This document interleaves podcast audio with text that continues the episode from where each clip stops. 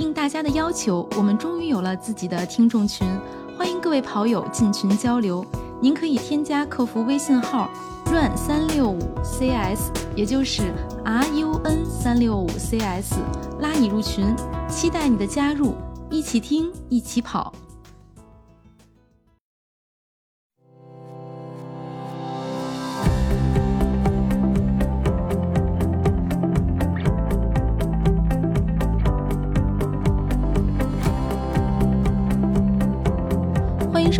跑者日历，我是好想出去跑比赛的王悦。大家好，我是觉得比赛又近又很远的男子。所以今天我们要聊一聊春暖花开出去浪能参加哪些马拉松比赛，因为我们一直在盼三月，现在冬训结束。PP 计划的东西还没有结束啊，但是对于很多精英运动员或者很多跑者来讲，其实三月份是一个冬训结束的日子。那冬训结束是因为三月份要有比赛了，对，呃，但是今年没想到今年开春这么不给力哈。嗯，是的，有一些赛事公司的朋友在去年的时候也是在表示，冬天的时候嘛。呃，那个时候其实形势很不乐观，所以说大家一直在期盼着新的一年到来之后，疫这个疫情能够散去，至少说比赛可以正常的去办。所以说大家对于开春的这一些比赛都特别的期待。我本身也是啊，因为也是参加了 PP 计划的一个训练，所以我们之前的那个目标赛事也是定在了三月二十号的无无锡马拉松。但是突然之间，呃，我的感觉是那个冬奥会结束之后，突然之间好像疫情。是在全国多点开花，很多地方都有疫情了，所以说，呃，有不少的比赛，就包括无锡马拉松也宣布推迟，具体推迟到什么时候，咱们也不知道。所以说，我的感觉是啊，比赛确实离我们挺近，因为有一些比赛他们还在进行当中。呃，我说的进行就是他们已经启动了报名，或者有些报报名已经结束了，而且时间挺近的，但是也没有说是因为疫情要要这个延期怎么的。所以说，我是觉得比赛很近。那很远的意思就是说呢，不确定性还是挺强的，也不知道什么时候来那么一出，可能这些比赛也就都没了。所以说是一个比较纠结的一个心情。对，确实是这样。无锡马拉松现在在有一些公众号，他们官宣的时间是四月九号，但是报名还没有启动。我觉得，所以什么时候能对什么时候能跑，这个我们现在不是很确定。嗯，呃，目前三月份还在进行的比赛，就是已经报完名。又没有宣布延期的，你像桐庐马拉松，桐庐马拉松可能是我们已知确实是比较早的一场比赛，而且现在知道国内确实有很多二二零甚至二幺五以内的选手，比如管尤胜、李子成都报名参加了这场比赛，所以如果他能够如期举办的话，那应该还挺好看的。嗯，哎，我注意到这个比赛是一个半程马拉松，是吗？对半程，我觉得大家应该，呃，也不是我觉得，其实是也有跟他们私下在聊啊。大家可能在第一场比赛并没有做太多的调整，只不过呢，一个是有比赛赶紧报，第二个就是头一场比赛猛虎下山就测试一下这个冬训的状态是什么样的。嗯，对，我觉得这个比赛还挺好的，它是个半程比赛，因为一上来冬训完了之后直接跑一个全程。感觉还是有点心里没底，所以精英选手，包括我觉得大众选手，从一个半程马拉松开启新赛季是一个比较好的选择。主要不是没有全马吗？三月二十号，南京丽水马拉松也是我们曾经在节目里推荐过的草莓马拉松，它也是一场山地马拉松。呃，目前首先报名已经全部完成了，目前也没有宣布延期，所以还是挺期盼的。就如果能够如期举办的话，坐一个火车去南京好像还不是太远，是吧？现在高铁也蛮快的，很快很快，很方便。好害怕呀，特别怕他们宣布说不办了。因为很快了，现在我们今天录节目的时候已经是三月一号了，对吧？像桐庐马桐庐半程马拉松三月十三号，相当于呃两周时间，两周不到就要开开赛了。然后再再过一周的话就是南京，呃，目前是这两个 准备的还算比较正常的，而且时间比较靠前的。现在看。南京桐庐那块儿应该没有疫情吧？就期待不会不会有新的对发生新的事情啊。然后现在还有一场三月二十七号首届海南东方半程马拉松，报名结束了，也目前也没有宣布。哦，他这个比赛是在是在哪个城市啊？是在海南的海南省的这个地儿就叫东方。哦，好吧。这个真不熟悉，就叫东方市是吗？对它东方这场马拉松，其实在海边跑。以前我们有推荐过海南儋州的比赛，我和南哥也有去参加过。南哥上一次 PB 就是发生在儋州，虽然天气很热，赛道又不是很友好，有很多坡，但是其实有的时候。可能 PB 跟比赛场地的难度大小啊，真的是没有那么多关系。是，就只要你练得到位。当时南哥也是意外 PB，是吧？真的，儋州是这个我所跑过的比赛中坡已经算是数一数二的了，那个坡。但是儋州好像它虽然是在海南，但是它整个赛道并不靠海，看不到海。我印象中。有吗？对，它是是一个港，赛道没有靠海。其实如果要是去玩的话，还是可以去海边玩的，因为海边有盐田嘛。嗯，是的，是的，也是只去了比赛，但是没有去玩。我觉得海南的比赛大家可以，嗯，多花点时间吧，先跑比赛，然后再留点时间去玩一玩，挺好的。但是，哎呀，真不好说。现因为现在三亚是有病例的，所以我们现在看某一个比赛的地方。先看这个时间，然后再看这个有没有疫情，都挺担心的。对，然后北京也有一场小比赛，是北京温榆河半马。但是这场比赛在报名的时候呢，首先没有发布奖金信息，它就是一场就相当于是玩的一场比赛吧。嗯所以呢，可能预计也不会有太多的高手出现。嗯。你就相当于是一个小范围的约跑。其实如果三月份没有比赛，我们听众也有很多朋友讨论啊，说。那大家可以是不是就在北京，我们就约一个半马，其实也还可以，是吧？嗯，是的，我们看一看吧。因为去年的时候就有这样一个想法，在跑者日历两周年的时候，呃，当时想组织，因为当时太冷了嘛。现在也是春天来了。呃，也有这个想法，到时候我估计佳宁也应该回归了吧？对，人手又充足大家可能我不知道大家有没有发现，今天又是我们俩的双口相声，因为佳宁现在有充足的理由不录节目。是的，佳宁现在又被因为这个。工作结束了之后，有一个有一段隔离期，所以现在也不方便录音。上周的嘉宾变成了这周的听众。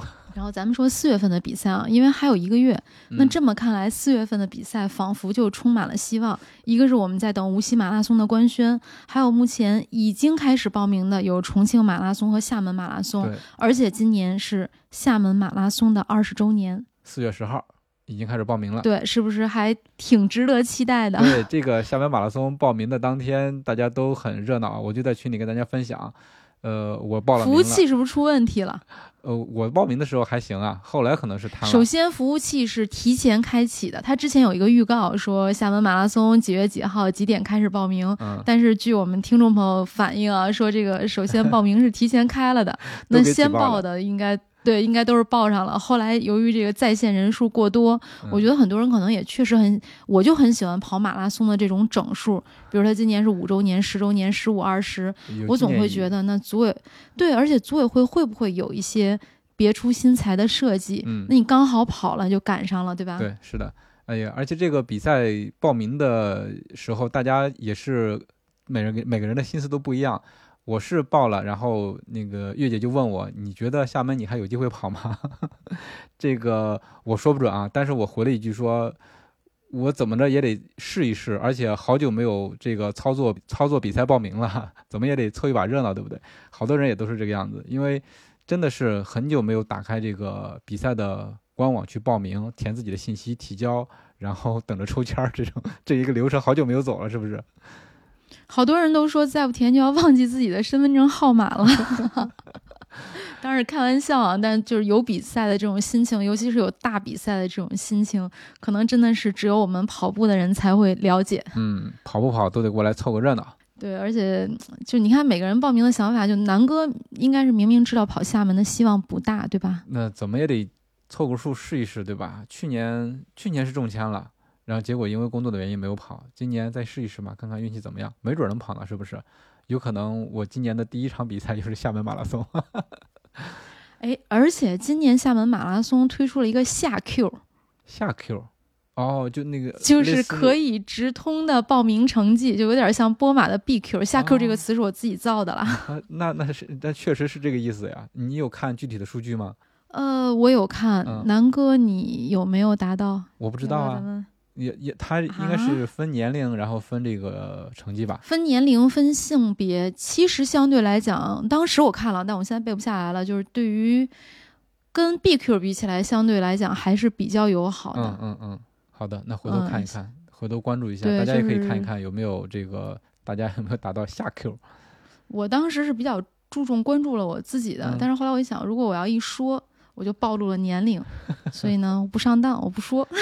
那你就说你有没有到就可以了。哦，但也不行，因为有成绩是吧？我就在那附近晃悠，嗯，对对对，就还好了，就是不是一个达不到的成绩，还好了。嗯嗯嗯，就大家认真跑一跑，嗯对，应该还是问题不大。嗯嗯嗯，是充满了期待。四月十号的重庆马拉松，其实有很多跑者也都是非常期待的。哎呃，之前我们也聊过，很多人去跑重庆，他其实是为了什么？他为了去那儿吃一顿火吃一顿锅。火锅，我也不明白为什么全国各地都有好吃的重庆火锅，但是大家一定觉得要去山城本地吃那一顿正宗的重庆火锅。正宗，对，确实正宗。然后重庆马拉松是去年没有办，今年是留给之前报名的跑友吗？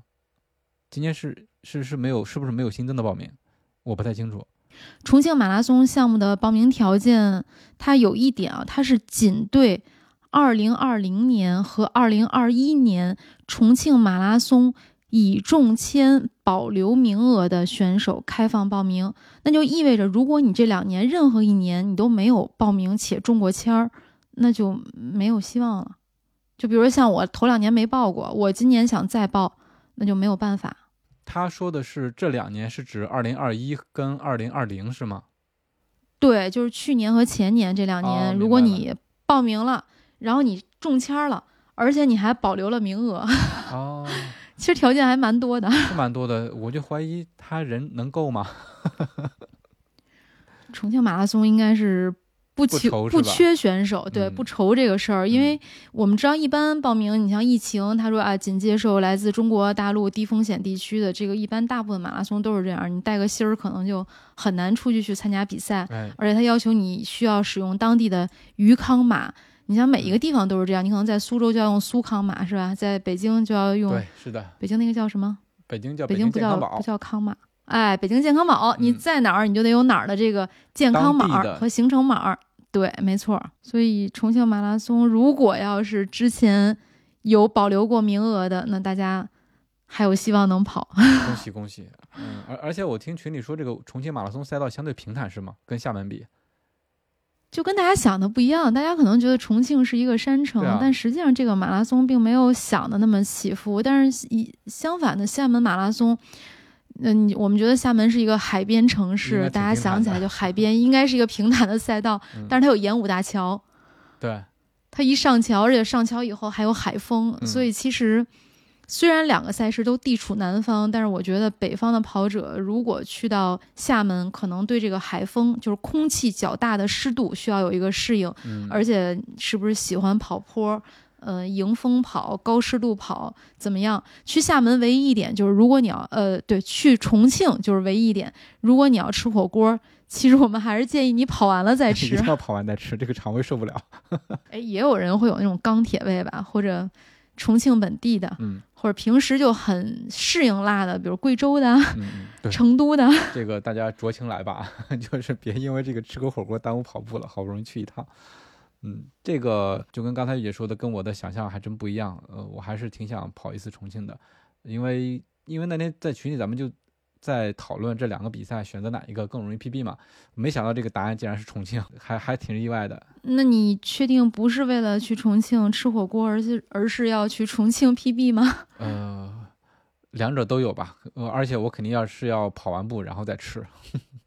而且这个重庆前两天他们官方网站、官方公众号推了一个重庆马拉松的一个宣传视频，我看着还挺有意思的。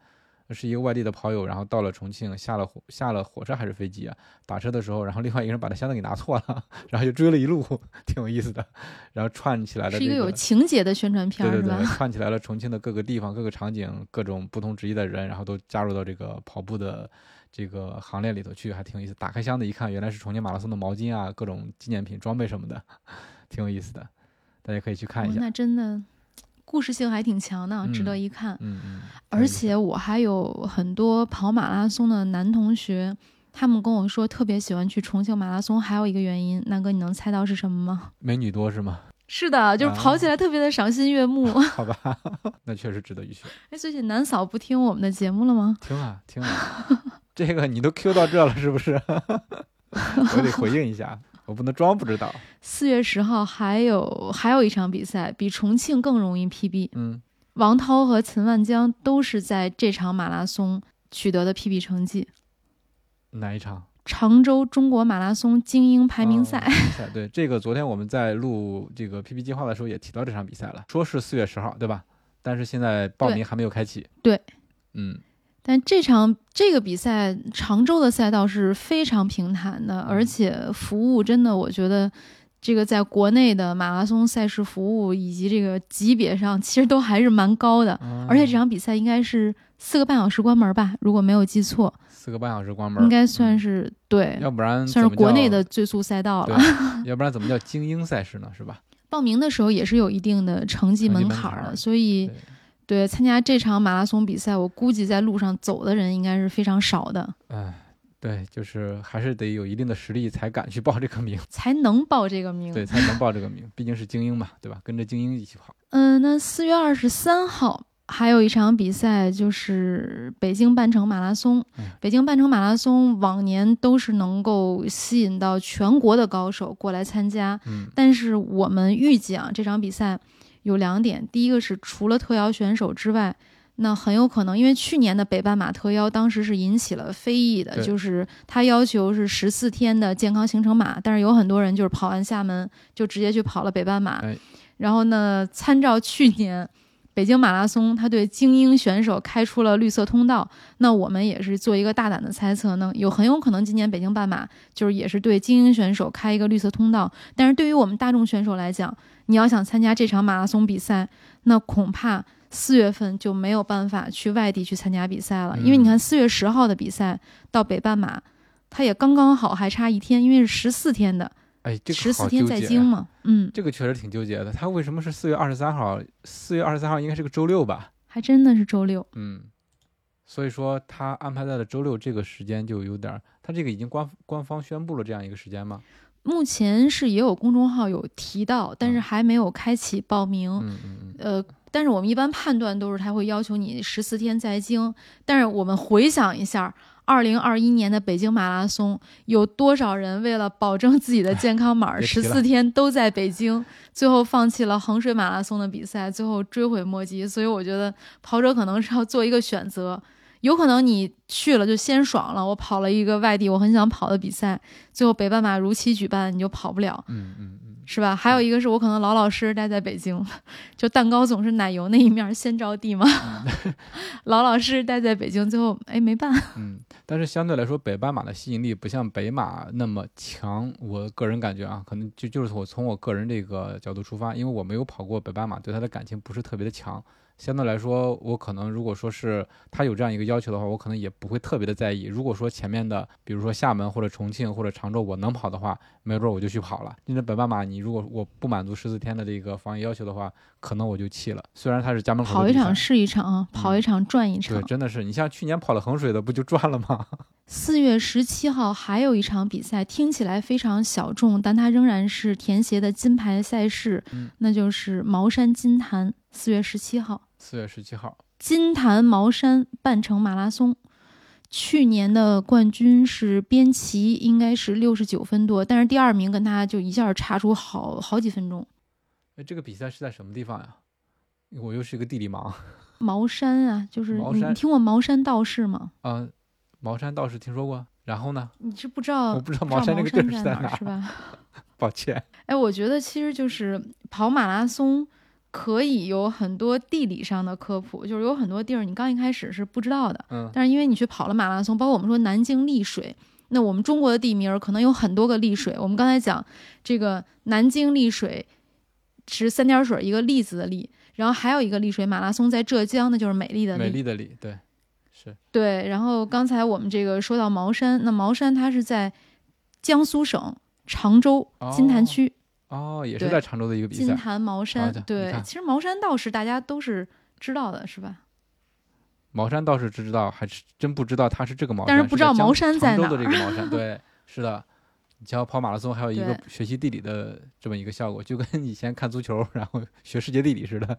这个我们刚才说到四月十七号，嗯那哎呀，四月十七号还有一个非常重要的比赛嗯，——淮安马拉松。哦，淮安马可能大家不知道淮安为什么会这么重要。今年的淮安马拉松是亚运会选拔赛，所以恐怕也会是一场高手云集的比赛。嗯，亚运会的机会啊，应该中国运动员会有两名能够站在这个亚运会的赛场上，所以呢，我想国内的精英选手应该会到这个淮安马拉松现场一决高下，他这个选拔赛就是只有这一场吗，应该是一场定输赢。一场定输赢，然后取前两名是吗？呃，这个不好说，哦，但是前两名肯定是最有希望的。嗯嗯嗯，所以说高手的话就会盯着这场比赛去。对，那如果大家要想玩的话呢，就去金坛茅山跑个半程也蛮有意思。哎，但是要想跟高手同场竞技，我估计淮安不会是很好报名的。其实去淮安也蛮好，能够见到很多大神。淮安四月是安排在四月十七号是吧？对，四月十七号，等于淮安和金坛茅山半程是同一场。哎呀，就好好纠结啊！你你按理说这个比赛应该提前怎么两个月开始报名，现在这些比赛都没有启动报名，就很让人心里 不放心。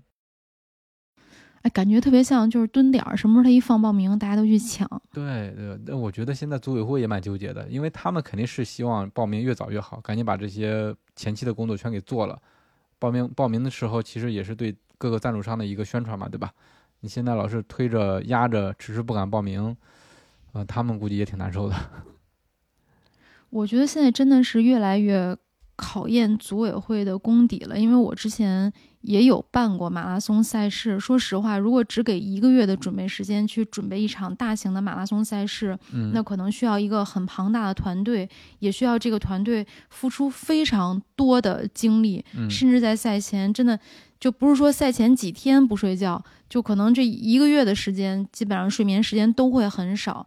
但是现在因为疫情的原因，很多比赛就是确实给组委会的时间也不多。对，所以不光是庞大吧，我觉得最重要的应该是效率，在这么短的时间内，要把这么多繁琐的细节的事情给处理好了，才能保证这个比赛顺利的进行。这个太讲究效率了，我就怕这个，嗯，这种经验，我感觉在国内的公司，除非是那些比较大型的体育公司、赛事公司，可能很多公司都没有这么一个过硬的本领或者说是经验吧，在这么短的时间内筹备一场大型马拉松，你看南哥，你这就片面了。是吗？真的还不是，因为之前田协应该出过一个相关的文件，就是对办马拉松的赛事公司做了一些规定和限制。嗯其实我们说，你说大型的公司，它整个的办赛能力、执行能力就强嘛。其实有一个非常厉害的赛事总监，这个赛事总监有非常多的办赛经验以及很强的应变能力。这是我个人观点，我认为其实真的是更重要的，比嗯整个公司的赛事规模，有可能因为公司比较大，那他决策一个事情线路会更长。其实办一个比赛，赛事的好坏，我我自己个人认为啊，赛事赛事总监的水平，其实还是起了一个很大的作用。嗯嗯嗯再有就是当地政府的一个配合程度，当地各部门的一个配合程度。因为马拉松它不像一场足球比赛、篮球比赛，它就在一个场馆内举行，它其实真的是一个整个城市的联动，这个城市的各个部门都要动起来。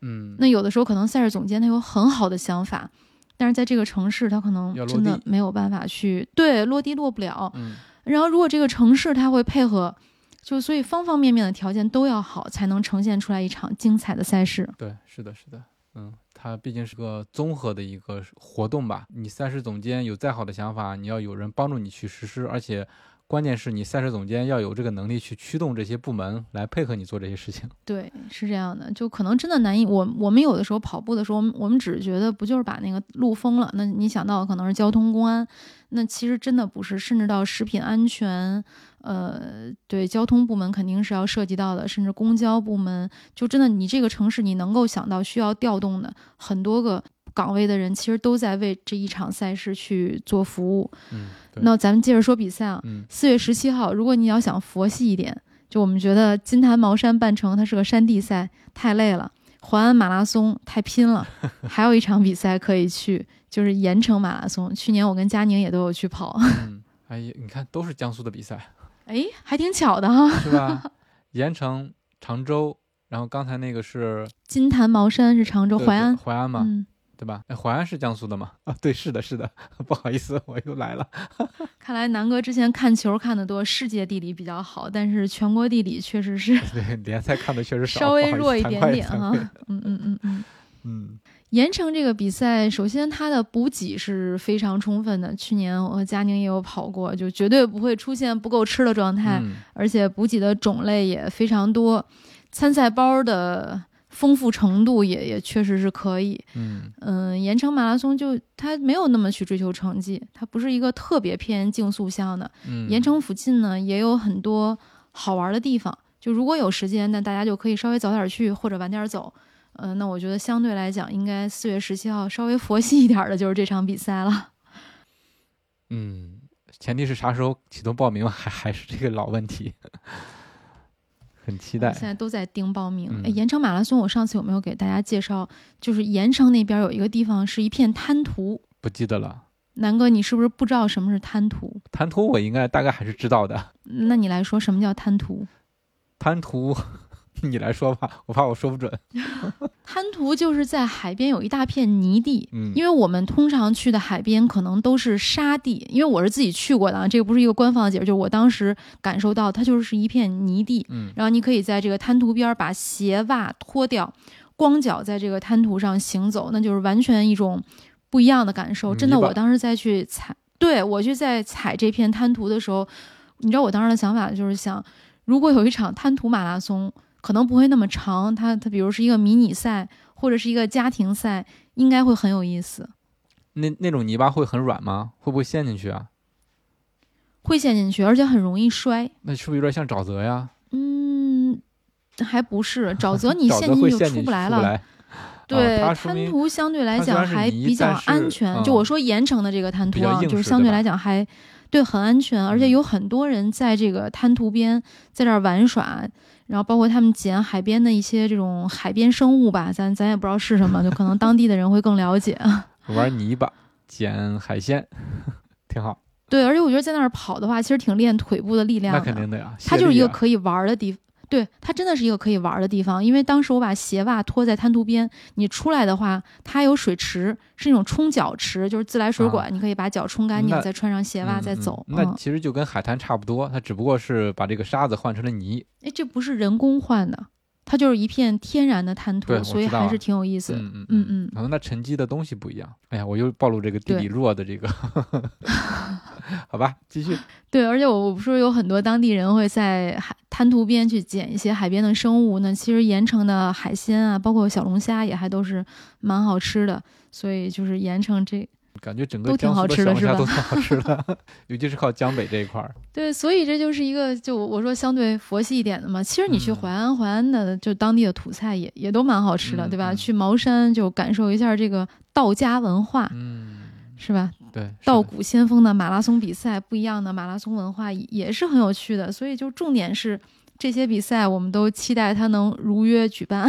对对，就就像刚才月姐说的，它是呃竞速项的也好，或者说休闲项的也好啊，只要是咱们能跑，都是好比赛。因为太久没有体会到站在赛道上的感觉了，太期待了。好，那就春暖花开，我们盼着比赛能够如约而至。嗯进入到我们今天的推荐时间，这两天有人在微博给我留言，是一位男生，他说希望我能够推荐一款防晒霜，然后这款防晒霜呢最好是不用卸妆的。首先我想说，就是这位男同志，你懂得还挺多，我我先 可能很多男生都不知道涂防晒霜要卸妆，是不是，南哥？对我就是刚才暴露了我这个地理知识的短板，现在又暴露了我这个呃护肤或者说是什么方面的这个短板吧？化学 不是化，这个这跟化学应该没关系了。就就是护肤吧，说明你不是一个护肤达人。嗯，防晒这东西，难道不就是涂完之后洗洗就好了吗？还有卸妆这一说吗？南哥其实还算比较细了，因为是一个有洗面奶的男生。对对对，这个我有，这个我有。因为一起出去比赛的时候，我有过忘带洗面奶，然后有有跟南哥借到过这个东西。嗯，那都是我媳妇儿给我准备的。对 对，南嫂不要误会。就有很多男生，他们确实是既没有洗面奶，也没有防晒霜。嗯，这这次问我的这个男生，他能够知道跑步要涂防晒霜，包括比赛要涂防晒霜。呃，其实还好了，虽然他肯定是个直男，因为他还跟我讲到说他希望能够不卸妆，虽然知道要卸，嗯，防晒霜确实要卸。对，如果你留在脸上，它的化学残留，尤其如果它是化学防晒，那肯定对你的皮肤是有损伤的。嗯后来我就跟他说，防晒霜几乎是百分之百要卸妆的，但是如果你懒得卸呢，那我今天来推荐，就是叫什么？如果你有洗面奶的话，那就我来推荐一个洗卸合一的洗面奶和洗面皂。来了，对，就是这样。就是后来我也给他有在微博上回复，我说这样行不行？他说也行，能省一点事儿是一点事儿，嗯对吧？能洗一遍脸，咱就不洗两遍。嗯嗯嗯，那具体推荐哪一款呢？哎，我还要再多说一点，先嗯卖个关子啊，就是为什么说其实洗脸的次数不用那么多？因为之前有很多什么某某书的博主会给大家讲沉浸式护肤，就是洗脸洗个很多次，对，敷面膜也敷很多层，敷了一层又一层，然后就有这个医学的皮肤科的医生出来讲说，这样其实对皮肤并不好，就是我们有的时候还是要给自己稍微做一点儿减法。呃，所以洗脸呢，我觉得洗卸合一不仅仅推荐给这个图省事儿的男生，也推荐给就是像我这样的女汉子。呃，那先说洗面奶啊，洗面奶有一款就是日本的洗面奶，应该是资生堂旗下的，它的中文名儿应该是叫山科，就是蓝色瓶儿的。南哥，你有知道吗？很便宜，几十块钱一瓶儿不知道，这个完全超纲了，啊，请继续。就是蓝，就是蓝色瓶儿的。其实它可能在应该是在屈臣氏都可以买到，当然也有天猫旗舰店。蓝色的泡沫非常丰富，我们在超市也很容易买到。它上面经常会贴一个塑料的标签儿，写着保湿清洁，然后在下面就是一行日本字，再往下就会写着微细绵密泡沫。嗯，中文名翻译过来应该是山科啊，啊，它的英文应该是 S E N K A，就基本上应该是四十到五十块钱一管儿，能使很长时间，就轻轻的挤出来一点，就就能揉出很多的细密的泡沫。好的，它是就是洗卸合一的洗面奶，好的，好的。我去屈臣氏一般都是站在那儿跟着后边儿等拿东西，然后等难扫是吧？结账。我一般都是这么个流程，没有看那么细，也看不懂啊。对，那刚才我们推荐了一款比较平价的洗卸合一的洗面奶，那再推荐一个稍微有一点点贵的卸妆皂，就是你用它洗完脸之后就就不用再用洗面奶了。奥尔滨，我不知道有没有人，南哥你肯定是不知道我了，是不知道的。我就直接 说它的对中文名字叫奥尔滨，英文呢就是 A L B I O N。它有一款爽肤精粹的卸妆皂，差不多应该也是二百九十块钱一块儿。可能过节的时候，就各种旗舰店啊会有一些活动，就这个也是非常省事儿的。而且我觉得是不是男生会更习惯于用香皂洗脸？呃，我还是用洗面奶的。哎呀，还是讲究哈。但是你看我们推荐的这个皂类就比洗面奶还贵，嗯嗯。这一块皂能买，呀能买五六管儿洗面奶了。啊，而且还是非常金用的。嗯嗯，那把这个推荐给我们的听众朋友，嗯如果你也热爱跑步，并且想节约更多的时间，哎，对。可以尝试一下。嗯，嗯，嗯谢谢收听今天的这个美妆推荐。对，一般我都是把我们的跑者日历从一个跑步类的节目做成一个美食节目，没想到今天居然做成了一个美妆的节目。好，那我们今天的节目就到这里了。如果你觉得有料有趣，请一定为我们点赞、转发和留言，这对我们很重要。我们也会不定期的选取大家的留言，在节目里阅读，让更多的人听到你的声音。另外，也可以全网搜索“跑者日历”，发现更多精彩和惊喜。好啦，再见！谢谢大期待和大家在赛道上相遇。嗯，希望春暖花开的时候，我们有比赛可以跑。好的，再见，拜拜拜拜